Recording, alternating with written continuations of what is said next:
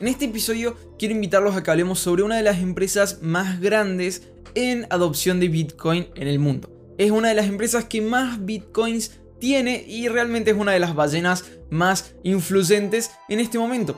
Quiero invitarlos a hablar sobre MicroStrategy que ahora consigue 1.600 millones de dólares en una oferta de bonos para comprar Bitcoin. Muy bien, desde el año pasado Bitcoin tiene un nuevo evangelista que se llama Michael Saylor.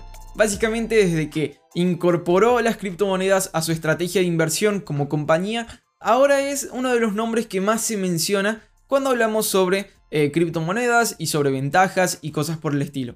Bueno, además de esas declaraciones positivas y esa creencia que ha demostrado en varias entrevistas, hemos visto varias compras de Bitcoin.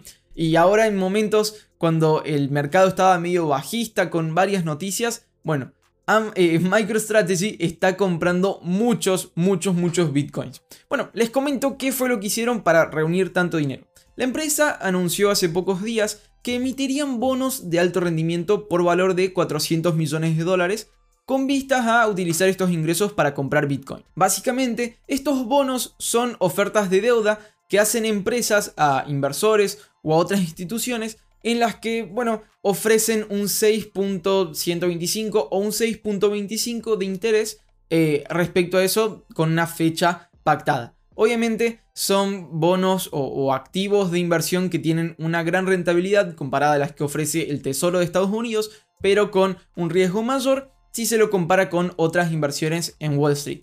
Un día después de que esta empresa había anunciado que en vez de 400 millones iba a ofrecer 500 millones de dólares para comprar Bitcoin con ese dinero, eh, les llovieron eh, muchos pedidos por estos bonos y consiguieron recaudar 1.600 millones de dólares.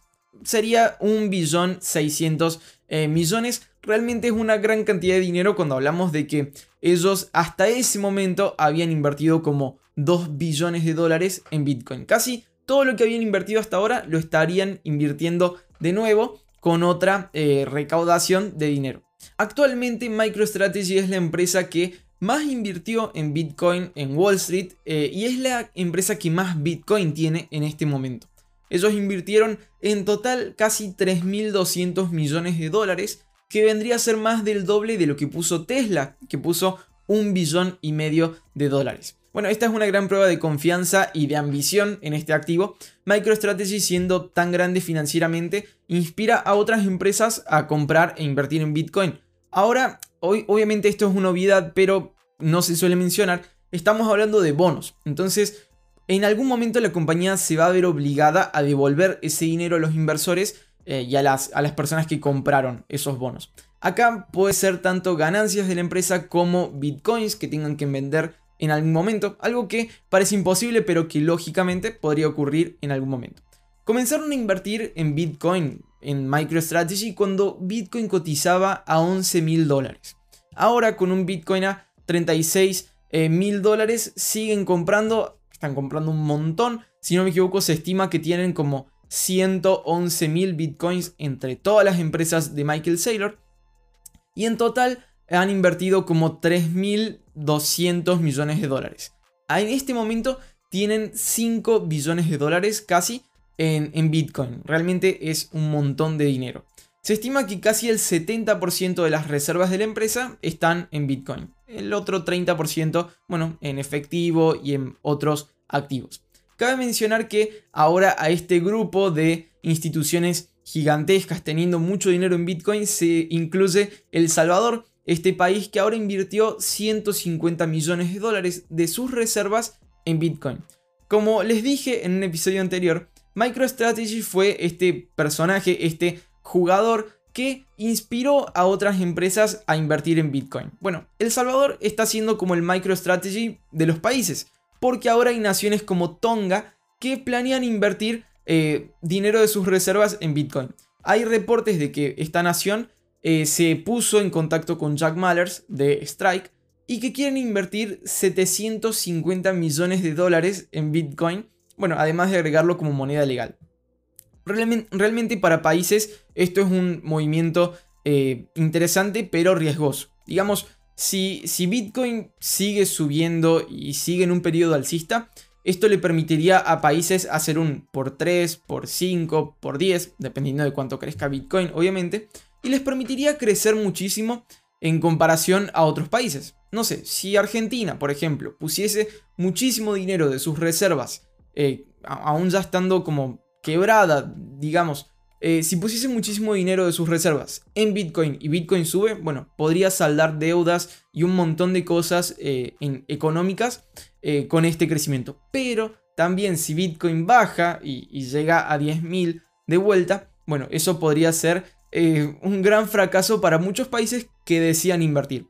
Obviamente es, es lo que pasa con las inversiones. No todos los activos suben para siempre, creo que ningún activo eh, sube sin corregir, pero es verdad que la volatilidad de Bitcoin es mucho mayor comparada con otros activos como puede ser oro o bonos. Bien, acá eh, hay, hay que saber que El Salvador no es el primer país en tener Bitcoin, este es un dato interesante. Eh, Bulgaria y Ucrania son como las dos mayores ballenas en este momento de bitcoins.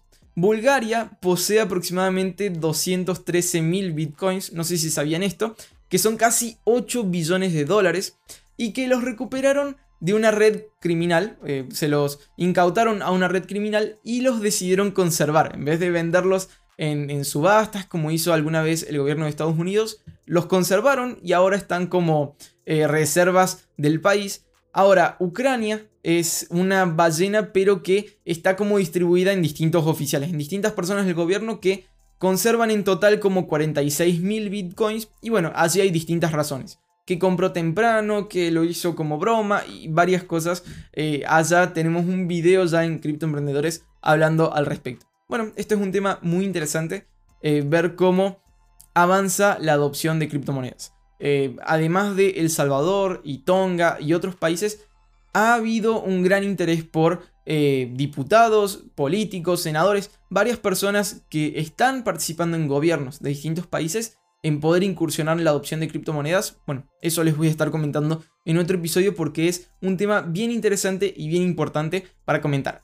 Bueno, en el próximo episodio quiero hablarles sobre una de las noticias más positivas de la semana y tiene que ver con una actualización de Bitcoin. Una última pregunta para cerrar este episodio. ¿El dinero que tenemos en el bolsillo o en la billetera se actualiza? ¿Mejora? ¿Ves a veces que tu billete está así y que de la nada se hace más nuevo o se hace más útil? ¿Verdad que no? Bueno, con Bitcoin y criptomonedas pasa diferente porque constantemente están teniendo mejoras, actualizaciones, están teniendo cada vez más funciones, cosas que las hacen más útiles. En el próximo episodio quiero hablarles sobre una actualización de Bitcoin, cómo ese dinero se está haciendo más útil. Para eso los invito a que nos veamos en el próximo episodio.